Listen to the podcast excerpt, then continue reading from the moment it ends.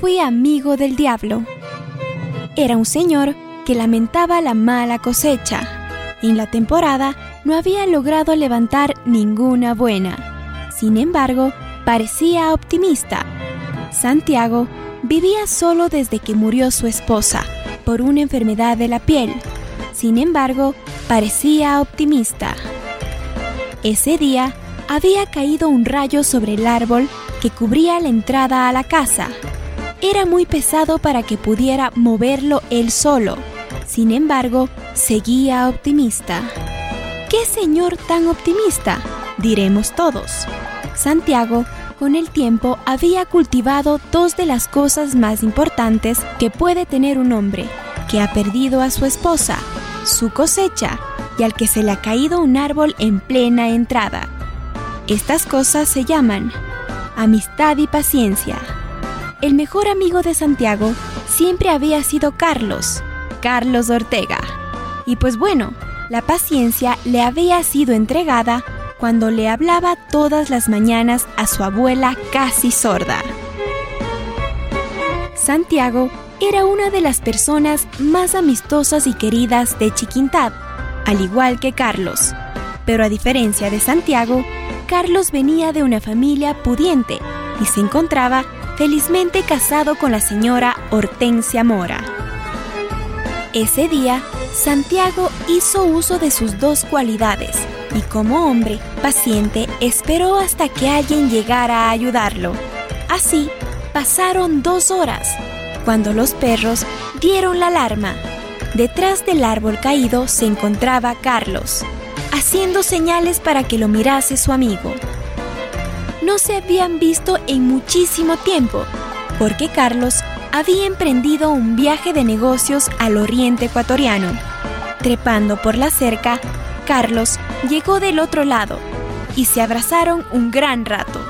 Al abrazar a Carlos, Santiago sintió en la espalda de su viejo amigo una especie de vara de metal, pero por la emoción no le dio mucha importancia. Luego del recibimiento y de ponerse al día, Carlos le dijo que iba a mandar a algunos trabajadores para que le ayuden moviendo el árbol. Pero primero debía pedirle un favor. Vos sabes que siempre nos hemos ayudado en todo, compadre Santiago. Desde ñutos, somos amiguísimos y nos hemos apoyado. Ahora quiero aprovechar este favor que te voy a hacer para que me ayudes con algo dijo Carlos mientras se disponía a descansar. ¡Puh! Si no era por interés que viniste, no eres del amigo que conozco, y eso que el de la plata eres vos, dijo Santiago, mientras soltaba una risa. Mentira, compadre. Vos sabes que te ayudo en lo que necesites. Canta. Mira, hay una mercancía que debo recoger hoy noche, una que me llega del oriente necesito que me acompañes a recoger eso porque nadie conoce el cerro como tú. Si no fuera por vos, pasaría en la montaña vagando durante años, dijo Carlos. Claro, compadre, yo pensé que me ibas a pedir alguna barbaridad, conociéndote, dijo Santiago, soltando un suspiro. Oye, y si no es mucha mi curiosidad, ¿qué clase de mercancía te llega desde los cerros? Preguntó enseguida asuntos del trabajo, no es nada importante. Te conté que me dediqué al servicio funerario. Resulta que hay poca gente que se dedica a ese oficio y a nosotros nos ha ido de maravilla, dijo Carlos con una sonrisa muy extraña. Chuta, Carlos, pues sí con cada novedad. Solo me falta que me digas que lo que te va a llegar al cerro son ataúdes, dijo Santiago en tono de broma. ¿Qué comes que adivinas? No quiero que malinterpretes nada, pero los ataúdes que nos llegan son unos que compramos con mi esposa para poder venderlos. Bueno, cada uno con su labor. Mientras no venga ningún ataúd con un muertito, nada me ha de pasar. ¿No es cierto, compadre?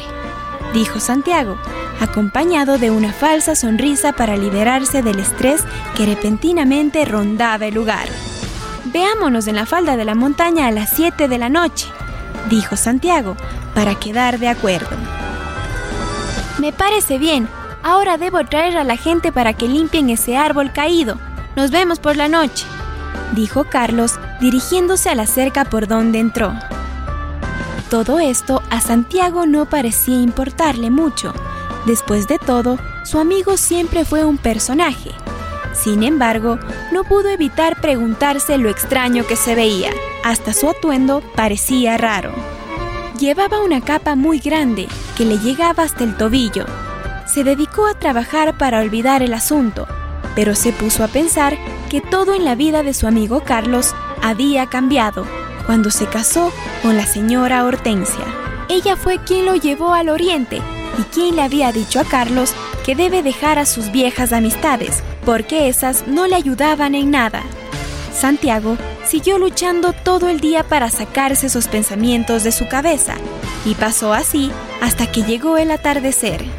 Deprisa y algo nervioso, se puso una chompa muy gruesa y se fue rezando la oración que aprendió en el catecismo cuando era niño. Santiago siempre había sido un poco impuntual. Llegaba con un retraso de 20 minutos cuando miró a su amigo desde lejos subirse a su caballo.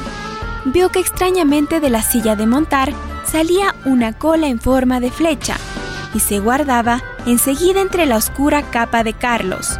Santiago se frotó los ojos y pensó que había visto mal. Al llegar al punto de encuentro, Carlos le reclamó la tardanza, sin hacer ni decir mucho. Santiago subió a su caballo y se puso delante de Carlos para guiarlo. Para su suerte, estaba despejado y gracias a Santiago, que conocía todos los atajos, el camino se había hecho mucho más corto. Cuando llegaron a la cima del cerro, empezaron a hablar para hacer tiempo. Santiago presentía algo raro se sentía intranquilo.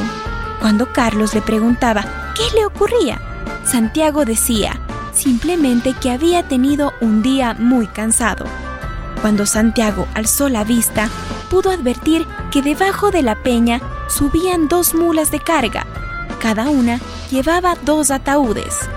Santiago se sorprendió al ver que ninguna venía con dueño, sino que solitas habían llegado a ese lugar tan alejado. Empezó entonces a preguntarse más y más cosas.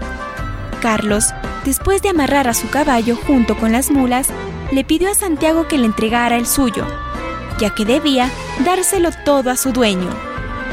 Quizás esas fueron las últimas palabras de Carlos, porque se dio media vuelta e ignoró todo lo que le decía Santiago, que ansioso le preguntaba a dónde iba y qué estaba por hacer, además del origen de esas dos mulas.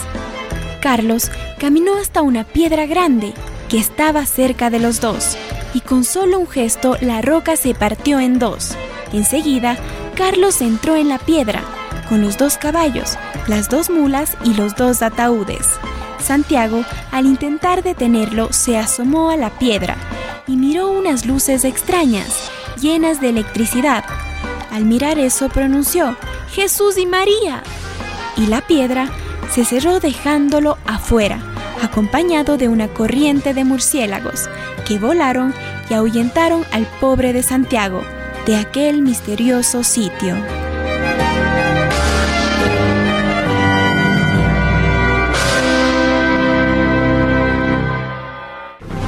En las narraciones de memorias parroquiales rurales, Santiago Paute, Ilenia Pérgola, Carolina Mora, Lucio Ochoa, con la producción de Radio UDA y la Universidad de la SUAY.